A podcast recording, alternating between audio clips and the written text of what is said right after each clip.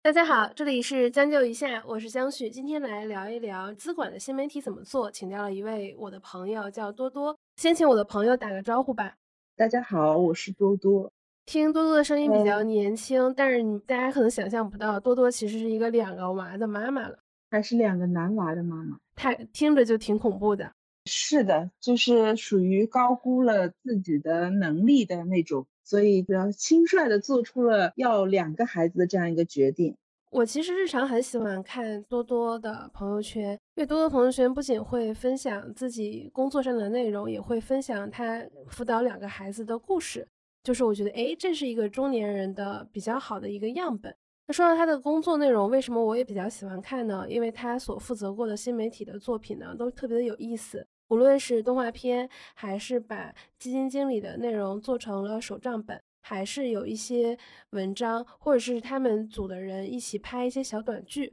或者是小的动画片类似的东西，都让人印象很深刻，而且在行业里面有比较好的口碑。其实我觉得你们的这种形式还挺多样的，今天就想来请教一下多多，你们是不是特别会做内容？我觉得这个会做内容这一点，你有这样的认知，我觉得最重要的一点是。我在了你的朋友圈，而且我比较厚脸皮的，有一个内容就发一个内容，所以呢，你高频的看到了我们这些内容，这个是很重要的一点，让你会觉得，哎，好像我们会做很多形式的内容，但其实是很有可能是它只是更高频的出现在了你的朋友圈里而已啊。我觉得不是，你看啊，我的日常是喜欢看团长和北漂民工的，我每天睡前都会打开他俩的微博来看一看。就是他们也会说，哎，哪一家最近出了什么东西不错？像你们做过一些作品，就也会出现在他们的微博里。另外加上你发朋友圈发的比较多，我就关注到你了。我觉得是这样啊，就是之所以会让别人看到，并且可能有一些印象呢，主要我觉得更多还是因为我们做了一些跟别人不一样的东西。那我只能是代表我自己去跟你来聊一聊，因为。我也就是一个比较普通的打工人嘛，我觉得我可能还是有一点儿那么理想主义。这个理想主义呢，指的是我尽可能的是希望我自己能做一个有意思的人，我自己做出来的作品是一些有意思的作品。等到三年五年后再回望，我自己。还觉得这是一个挺自豪的事儿，那我会以此为出发点来做这些事情。而且呢，我觉得我现在待的公司也给我提供了这样一个比较包容的环境，因为我在这个公司也已经有五年多了。就是我觉得，但凡一个人在一个公司待了那么长时间，还是挺热爱自己工作的话，那就是这个环境和我自己都形成了一种默契，让我可以去做这些事情。那比如说，你说我们可以做一些基金经理的手账的笔记，或者是有一些册子，或者是有一些动画片。我觉得那是因为我们公司能够认可，就是说，不是所有的做品牌、做内容必须是以品效结合为目的的。我们也可以做一些沉淀的，或者是不那么销售导向的一些事情。但恰恰我觉得这些事情呢，可能在行业中。又是不那么多的，所以说看起来就会比较有意思，而且嗯，就是大家会印象深刻一些。我觉得还有一点，其实你们作为一家和基金比较相关的公司，但是你们其实跟带货直接导向的东西特别的少。这件事情在公司的角度来说，和你们团队的角度来说，我认为可能还会有一些风险。你们是怎么考虑这件事情的？是这样，就是带货呢，是一个看起来好像尽责了，或者是看起来你在认真的完成了你这件事情最简单的一个动作，因为给你的领导看，你看我就是这个为目的。但是如果我们反过头来去从常识的角度来看的话，就往往你会发现，就是事情不是说你看上去做了一件事情就真的能做到它，我们是要尊重常识的。常识是什么呢？我觉得常识就是在现在的这个环境下，我觉得不是靠一篇两篇的文章就能够说服别人，就能够去完成带货这件事情。因为我自己是学新闻传播这个方向的嘛，就是在上个世纪三四十年代的时候，确实传播学里面有一些关于这种子弹论的讨论，甚至这种言论在一些选举啊或者一些场合，其实大众媒介研究中有很多这种研究，大家那个时候也确实觉得好像有足够量的这种传播或者是观点能够影响人，但这种观点已经很早就被抛弃了。就是到了今天，我觉得如果你还认为一篇文章就能够让一个人去完成买入转化，那要么就是你自己要应付一下你的领导，要么就是你特别的缺乏这种常识。我觉得这条路是走不通的。还有一点呢，就是我觉得人啊，还是要做事情的时候呢，还是要想一想我们为什么做这个事情。其实。我是一个就是基金行业的这种从业人员，但是我同样也是一个投资者。我觉得一个比较好的状态，就是让我比较舒服的一个状态呢，应该是我作为一个投资者，我能特别了解一个基金经理，然后我知道他什么时候的风格是他顺风顺水的，什么时候他的风格是他比较就是逆风期的。然后我买进去，他在任何我认为他会好的时候，它确实挺好的；我认为差的时候，它也没有好，那我就会比较的安心。所以呢，就是从这种想法推己及人，我也会更希望，就是有一些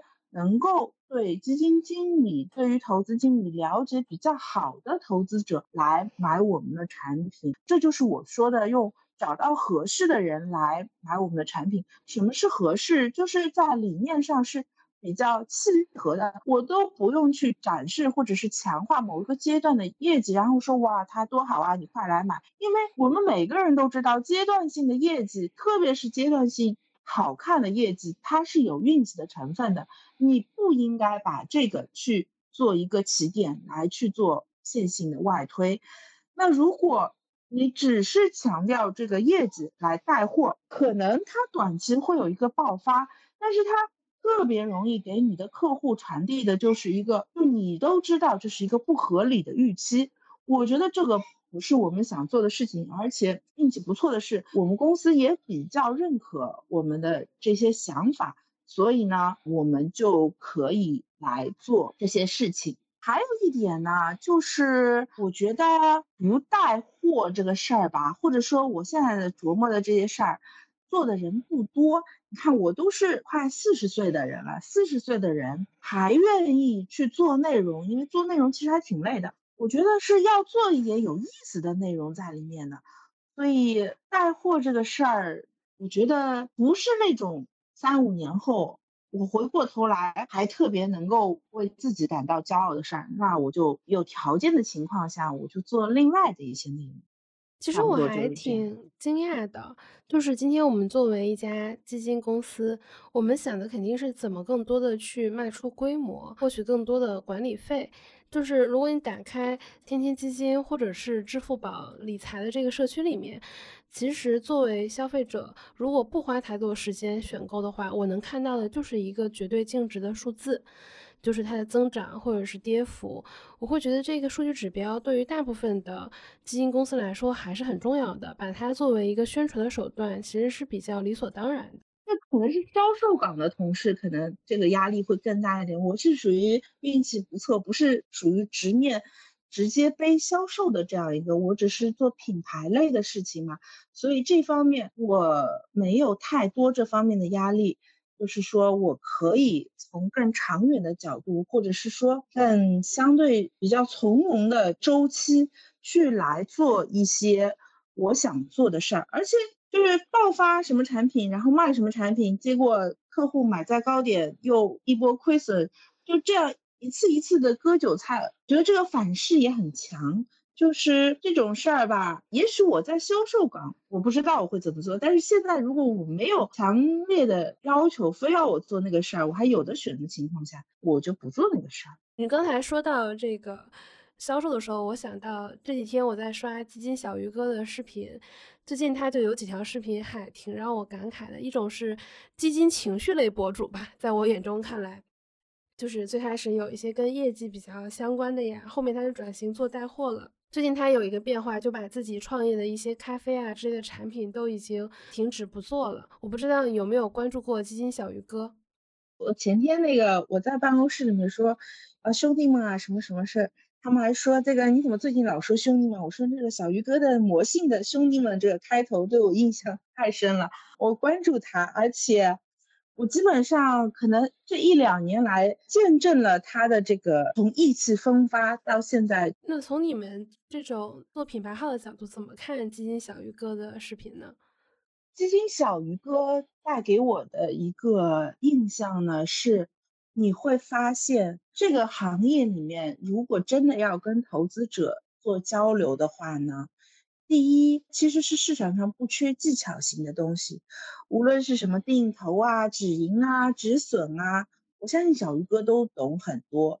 第二，你也不缺关于告诉投资者这个行业有多少空间的内容，因为。我觉得小鱼哥也甚至掌握了一些比较直接的，就是对于行业前瞻的这种视角。但是我觉得，就是基民或者是投资者缺的是对于基金经理完整周期的一个基金经理的认识，可能更多的是看到了一些被局部呈现放大的一些东西。但是我更希望看到的。就没有一个投资方法是没有缺点的，就所有的事情是缺点就是它的优点，所以我还是觉得最好的内容输出应该是帮助一个投资者去理解一个基金经理更真实的状态，就是他的这个方法在什么时候是好的，什么时候可能是赶不上市场的，然后你去匹配他，他跟你的。理念是不是匹配？他跟你的钱的投资周期的属性是不是匹配？我觉得市场上不缺技巧，不缺这种行业分析，但是投资者还是跟基金经理的理念框架离得有点远。我觉得这个是我当时还蛮感触的一件事情。那说到基金的传播的这一部分，你们有复盘过自己做过的一些项目吗？你觉得有没有一次算比较成功的，甚至是最成功的？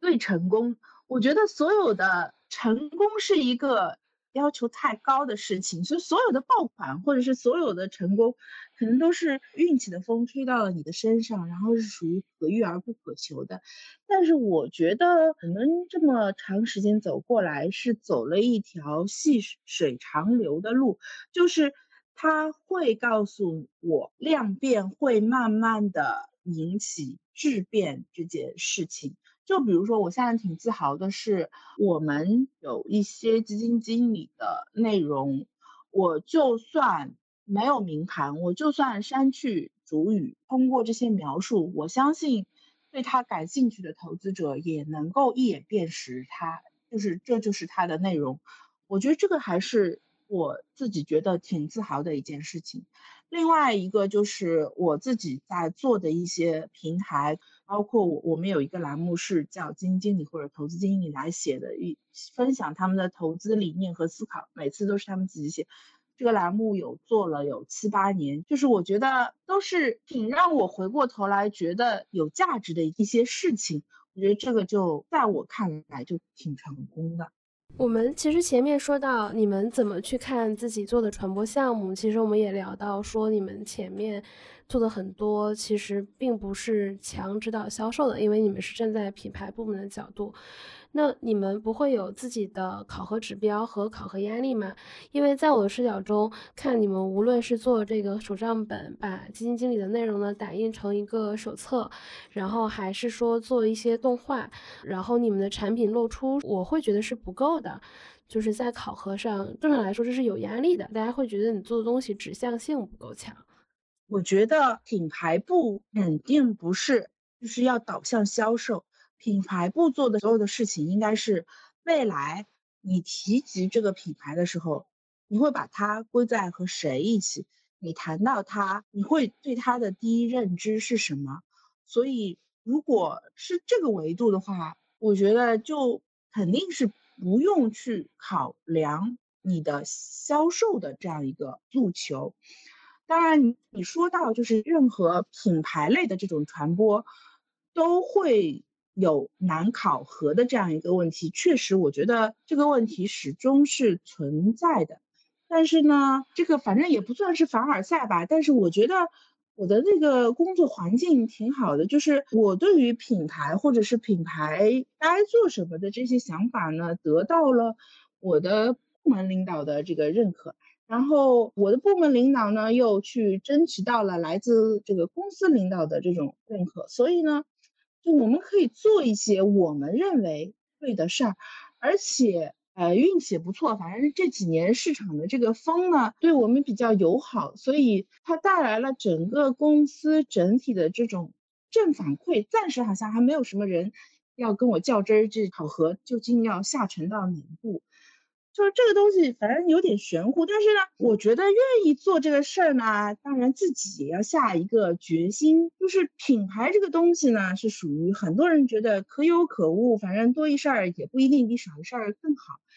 但是，如果你真的想做一些事儿，而且我觉得奔着一个目标、一个方向，品牌形象、品牌故事的这个角度去规划这个事儿的话，你稍微拉长一点看，两年前的这个公司和现在的这个公司，在市场上、在同行、在在投资者心中的一个形象，我觉得这个是能够直观感受到它的一些变化的。包括你做的事情，它的质感怎么样？你身边的人看到了，你的同行看到了，他们的评价怎么样？它是一个难考核，但是能感知、易感知的一些事情。他比较定性吧，就是如果领导对我们是信任的、认可的，我觉得这个里面我们这种岗位的人是可以做很多的事儿。你们在传播方式上都做了哪些布局？我当时对你们比较惊讶的是，比如说你们有长时间的在更新雪球，当然我觉得很多家都在更新雪球，但很多大一点的公司的逻辑是，我跟平台的人建立联系，就是我要快做投放的时候，就是怎么投放更高效，或者有一个基金的目标。但其实你们长时间在很多平台都会做长时间的更新，就是一篇篇文章堆过去。这其实，在这种基金类型的公司还是挺少见的。是你不要笑话啊，就是一开始做雪球，或者是一开始做这种自媒体账号，因为我们公司很小，小公司呢，他就不可能花很多的广告费，像你这样所说的，就是等到我这个发售期的时候。我去要一波这种推放、推送，或者是这种流量的爆发。就我们当时盘了一下，可能这是一个最便宜的方式，在不同的平台去经营自己的号，或者是选择性的在有一些平台去经营自己的号，并且把它做出特色来。我觉得是比较适合一家不太大的公司，就是起步来做的。这样一个决定，因为好的流量，直接你想要用好的流量，太贵太贵了，大部分的公司我觉得是要不起的。那如果就是规模不太大，像我们这样的公司，自己觉得内容还有点意思，然后也愿意去用一个比较长的时间来自己孵化自己的。用户、粉丝和阵地的话，我觉得长远看，反而这可能是一条走得通的路。怎么说呢？就是我没有那么多的可选项，我没有那么多的路可以走的时候，这是为数不多的能做的选择了。当时是这么想的。我当时对你还有印象特别深，就是你跟你的同事们有演情景剧。我们两个同事，他们演情景剧，他们演了跟这个行业很多的情景剧不太一样的情景剧，他们做了一些内容，甚至在拍摄中都会觉得，哎，好像是有一些简陋，看画面能看得出，因为演员也是自己脚本也是自己写的。你看，大部分的基金公司要整这个。就是其实我自己有的时候会看，比如说像过去两年有人去拍一些慢综艺，就是露营这个概念比较火。然后我当时我忘记是哪一家，然后大概四五个嘉宾，然后请了一个大 V 主持，然后是露营，背后是某一个类似景点的地方。我数了一下，我说这机位至少有八个。我说这拍摄是按照就是专业综艺的这种镜头在拍的。我在想，哎，这投入真的就还挺高的。但是金融机构大部分都比较有钱，我们这也比较知道。然后我看到你们作为一个官方号，其实那个拍摄一看就是没有太多的专业剪辑设备，就可能是自己拿着一个设备就在拍，甚至可能还是自己剪。就是这个东西啊，其实我们可以想一想。就你想做出特色来，你有什么样的禀赋来跟别人去争？你说如果做跟这种精致感，那我们是打不过大厂的。你如果说是场景感，可能我们也是打不过大厂的。如果是吃这个流量，那我们更打不过大厂。那我们只能吃创意，就是盘一盘自己哪些地方肯定是没有希望的。最后可选项，我觉得大部分人对于我们那几个情景剧就有印象，是因为觉得它好玩，就是那个意思还挺好玩的，挺有创意的。我们有的时候呢，就是觉得好像这个那个，好像大厂有很多的路可以走。但我有的时候再回过头来想，就你路特别多，特别多路，或者是特别多选项、优点可以利用的时候啊，你往往其实有可能会抓不住重点。等到你这个那个那个这个都好像没什么条件的时候，你也就硬着头皮自己要另辟蹊径这种感觉。我还会有一个问题啊，就是其实经常会跟很多人聊天的时候说，说这个网红一旦加入了基金公司，就好像习惯了在马路边上捡蛋黄派的狼，就是失去了自己的创作能力。还有的人会说，因为合规，所以你的内容只能做的非常的四平八稳，所以做不了有意思的内容。经常内容做的不好，就会拿合规这个问题来作为原因之一。我不知道你怎么看待这个问题的？就其实你说两个问题，第一个问题是，就是网红进入基金公司之后，会不会对他的创意受到限制？第二个问题是合规会不会就是影响这个创意的发挥？第一个问题我不太好说，因为我从毕业开始我就在金融机构里面待着了，所以我没有这个前后的这种差异。但是就合规来说，我觉得不是。我从工作的一开始，我就觉得合规不是我们的对立面，它是保护我们每一个从业人员职业生涯。很重要的一个角色，就我们的职业生涯会，如果是要不打算就是马上就是不干的一个人啊，我是说，就一个普通的金融从业人员，他的职业生涯应该是要以几十年为计的，在这个过程中，人可能会不自知的去有存在一些问题，但是合规其实是。一个很靠谱的一个外来者来帮助你规避掉这些问题，所以我一直觉得合规是很重要很重要的。而且，合规它跟没有办法发挥创意这件事情，我觉得不是的。就是一个好的作品，它不是以突破合规底线为必要的。那合规什么时候会拦着我们呢？我们的合规要求就是：第一，它不能是提及个股、提到具体的这种投资建议的；第二，它就是不能是恶搞，不能是就是所谓的传播一些恶俗的这种内容。那这种内容本来就不是我们向往的方向。就是一个东西的好和坏，不是以它的不合规。好东西不一定是突破合规底线的，我特别不认可这种说法。我觉得你一定要逼自己想好的东西出来，而且这个东西就是不突破合规是应该的。我还有一个问题啊，你看你从一毕业就在金融机构工作，做基金相关的传播也有很多年了，也经历过基金没那么火，到基金的达到了一个高潮，到现在大家更趋于理性。你现在对于你们做基金方面的内容，有没有一个属于自己团队的方法论？我刚毕业的时候呢，其实进的不是一家基金公司，我进的是一家证券公司。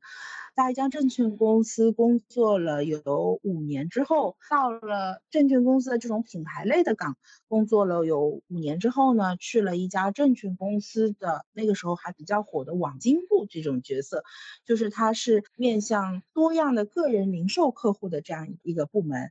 再回头呢，基本上是一八年的时候，就是到了现在这种基金类的这样一个公司去去做这个事情。所以，其实基金相关的呢，就这近五年吧。从这近五年来看呢，我觉得第一，我们要清晰的知道自己所在的这个环境，或者是自己所在的公司，它的局限性和它的就是禀赋。就第一，我们可能不是大厂，那不是大厂呢，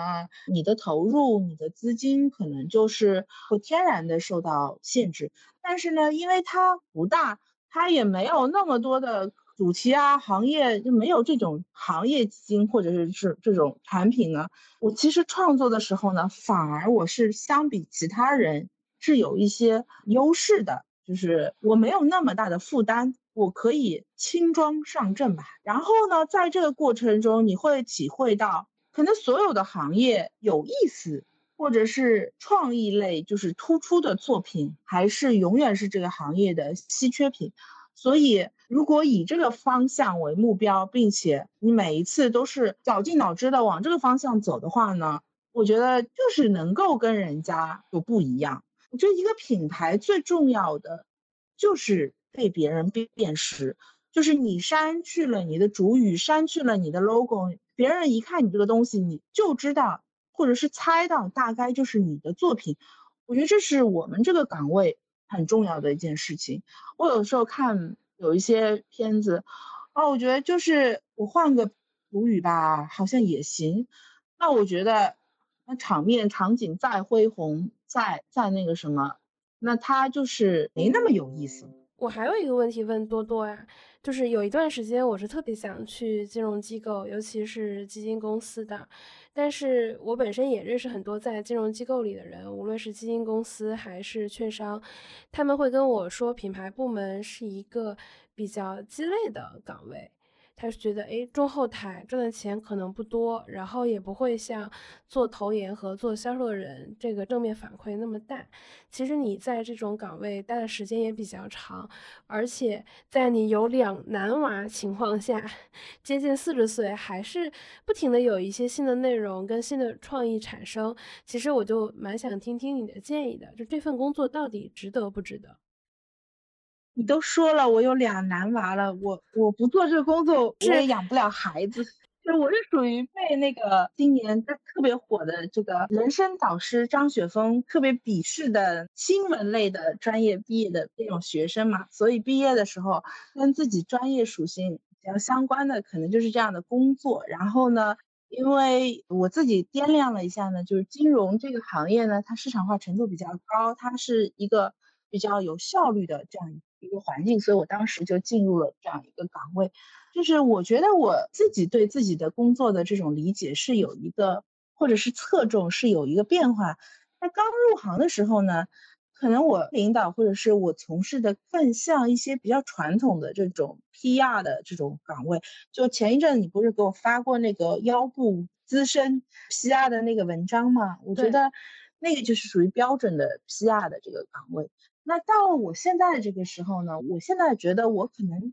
我都不觉得我是一个特别标准的这种 PR 的岗位，我把自己定义为一个内容输出的这样一个岗位。这种岗位呢，就是属于你得真的是特别喜欢做内容的人才能乐在其中，就是有的时候是挺苦的。就是我昨天还在跟我的一个朋友说，我说你看你，他他是一个。广告公司的人嘛，就是帮我们做一些画面的实现什么的。我说，你看你身边接触了、对接了这么多的像我这样快四十岁的人，还天天给你磨内容的，没几个了吧？就是这个岗，我觉得我这种就比较喜欢做内容，而且特别希望把内容做的跟人家有点不一样的人来说呢，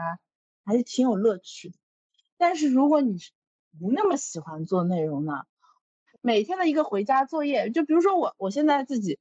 做那个公司的那个官微，我们是日更的，大部分情况下就我一个人，然后我要约稿，我要写稿，就我不能让它空窗，所以呢，可能过去的做了五年多公众号了，就是我休假的之前我还好，不能让它断更，就如果不是。真的自己喜欢做这个事情，我觉得不适合做这个事儿，就是它不值得。你一个不喜欢的人来做这个事儿，那我有问问多多一个问题啊，就是能做基金公司的品牌，大概是什么样背景的人？大概多少岁的时候去入职这个行业是比较合适的？我是让我算算啊，我是差不多你现在这个岁数的时候到这个公司的，你知道吗？我当时来这个公司，我是先面试，面试完了之后，领导还给我出了一个题，让我当场写作文。还挺传统的，就是因为他知道这个岗是要，就是我们公司不是那个号是日更吗？他是要写这个事儿的，所以呢，他可能也是希望我知道，就我工作的很重要的一个部分就是要做这个事儿。如果不是愿意做这个事儿，你就别来了。我觉得是要给我传递这个意思吧。如果你是一个应届生，我觉得基金公司现在就是他，因为可选项还挺多。有兴趣的学生还挺多的，所以呢，他会对于学历的要求会高一点。那么像我们这样就是规模不太大的公司呢，就是我们没有特别多的校园招聘的这种需求呢，可能我们更希望就是是找那种他愿意在我们这里实习三个月、五个月、六个月这种，我们能彼此认识到就是是不是 match 的这种那种情况。那如果是一个社会招聘呢？我觉得他就看岗位了，就是其实你学历或者是嗯，就不是那么苛刻，是你要做的这个事情，或者是你能做的这个事情，恰好是他缺乏的，那么这个时候就会比较的顺畅。虽然很多人觉得就是这种公司招的很少，但是我要跟你说的是，我们也经常被放鸽子。我们招实习生经常被放鸽子，我也不知道为什么，好多好多被放鸽子。明明认了，你还带他见了领导，大家觉得还行，过两天就不来了，就我也不知道是为什么。我觉得所有的公司的实习生都会有这个问题，实习生本身就是一个流动性比较高的一个位置吧。不是呢，我因为我毕业前，大概在我研究生二年级的时候，其实我也去一家基金公司实习，那个时候也是做这块的事情。我在那家基金公司就做了有快八九个月，然后后来他就把他的第一张就是校园 offer 就发给我了。我觉得很多人就特别是愿意追逐，就是好像这里好一点，那里好一点，但是这种追逐是不能够帮你。获得什么？就如果你在一家公司，我我觉得无论是哪一家公司，你三个月都没有待满的话，我觉得你你是对这个公司是没有认知和了解的。你所有做的事情肯定都是打杂类的事情，你只有经过了一定程度的认知理解，然后你才能把自己的角色去融入到你的工作中，你才能够去做出一些让你的。同事或者代教老师有那么一点耳目一新的感觉，你才能被别人认可的。真的，我觉得太短的时间内没有办法让别人能够觉得非你莫属的这种感觉的。好的，谢谢多多。今天跟多多一起聊了他其实所在的公司做的一些项目，然后他们是有没有一些内容方法论啊？为什么一直在做不赚钱的事情呀？到底有没有合规限制住他们的内容的发挥？今天跟多多聊的还挺开心的，我希望下一次邀请多多来讲一下带两娃和如何平衡工作，这个我其实还更好奇一些。这个属于就是心粗一点，那个你不能太细腻、粗放型的这种家长，我觉得就行。反正两娃的妈就很难，什么文艺女青年这种，我觉得那些都是遥远的过去。我其实看到两娃的妈，大部分。我的学姐啊，有两娃以后，大部分会选择类似卖保险或者是做微商的工作比较多。在上海的时候，就至少那几年可能没怎么在工作比较多。我觉得这种呢，什么？因为我生了孩子，我就要放弃我自己对于专业性上的一些追求和这个。我生孩子不耽误我自己在这个自己的这个职业路上，按照我想要的轨迹去走啊。我觉得这个。从一个赛道或者是一个职业切换到另一个职业，放弃的东西太多了。好的，下一次我们好好的来聊一聊这个话题。这一期的将就一下就到这里，我们下期见，拜拜，拜拜。